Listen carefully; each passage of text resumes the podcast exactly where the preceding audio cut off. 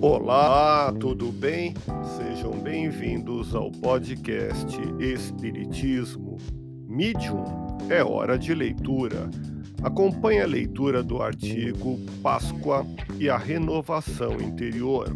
A Páscoa é uma das datas mais importantes entre as culturas ocidentais e sua origem mais remota é entre os hebreus, onde aparece o termo Pesach cujo significado é passagem. Entre os hebreus, esta data assume um significado muito importante, pois marca o êxodo deste povo do Egito por volta de 1250 a.C., onde foram aprisionados pelos faraós durante vários anos. A Páscoa judaica também está relacionada com a passagem dos hebreus pelo Mar Vermelho, onde, liderados por Moisés, fugiram do Egito. A Páscoa cristã também significa passagem e tem origem no termo hebraico Pesach. Depois de ser crucificado, o corpo físico de Jesus foi colocado em um sepulcro, onde permaneceu por três dias, até sua ressurreição. Quando tudo isso aconteceu, os hebreus estavam comemorando a Páscoa judaica. O Espiritismo não celebra a Páscoa, mas respeita as manifestações de religiosidade das diversas igrejas cristãs e também não proíbe que seus adeptos manifestem sua religiosidade.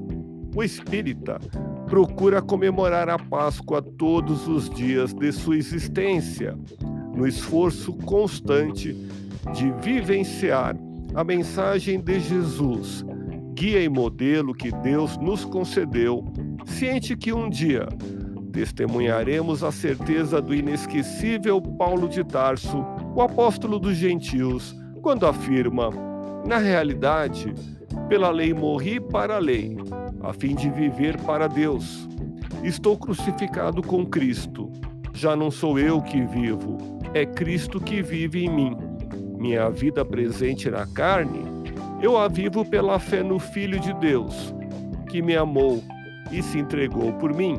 Em carta aos Gálatas, no capítulo 2, versículos 19 a 20. A Páscoa ou passagem marca o fim do Êxodo, através do qual o povo hebreu libertou-se da escravidão sofrida durante séculos no Egito. Ainda na linha do tempo, recordemos quando Jesus adentrava em Jerusalém no período em que seu povo festejava a Páscoa. Ocorre que o pensamento libertador de Jesus incomodava profundamente o poder político e religioso dos sacerdotes de seu tempo. Por tais motivos, Jesus foi condenado e crucificado de forma injusta e bárbara. O cristianismo comemora a ressurreição do Cristo, que se deu na Páscoa hebraica do ano 33 da nossa era e celebra a continuidade da vida. Para o espírita, Jesus é um espírito puro e o simbolismo do crucifixo, que o representa preso e executado, além de uma exaltação ao sofrimento.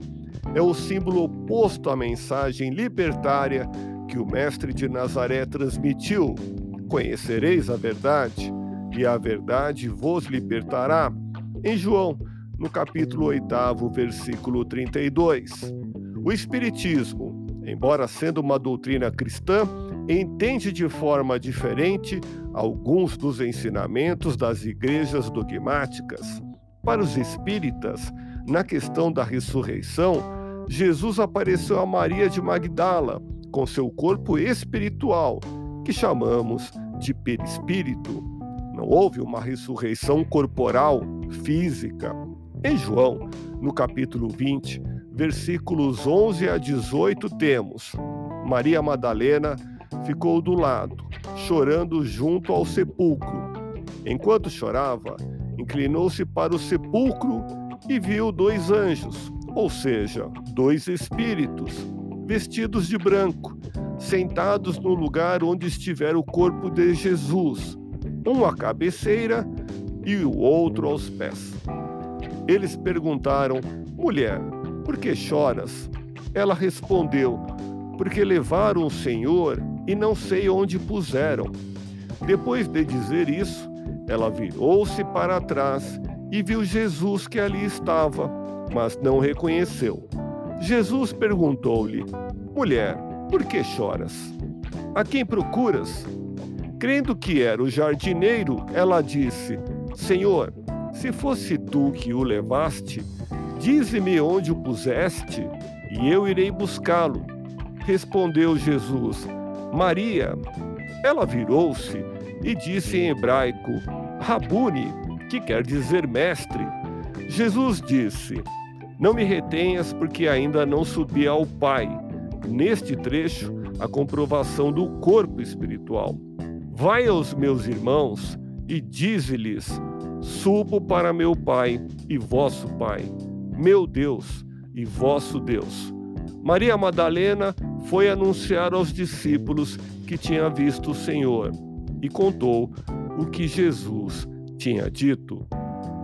Allan Kardec, em A Gênese, os Milagres e as Predições segundo o Espiritismo, no capítulo 15, item 61, nos esclarece: as aparições de Jesus após sua morte são relatadas por todos os evangelistas com detalhes circunstanciados que não permitem duvidar da realidade do fato.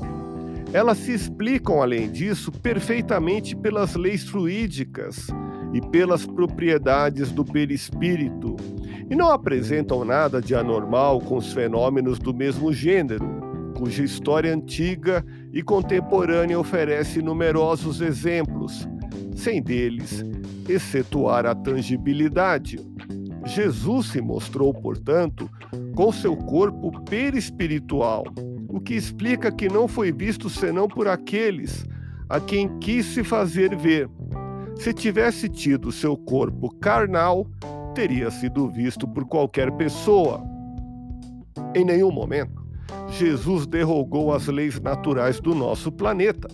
A sua doutrina de amor e perdão é muito maior que qualquer milagre, até mesmo a ressurreição. Isso não invalida a festa da Páscoa em seu simbolismo.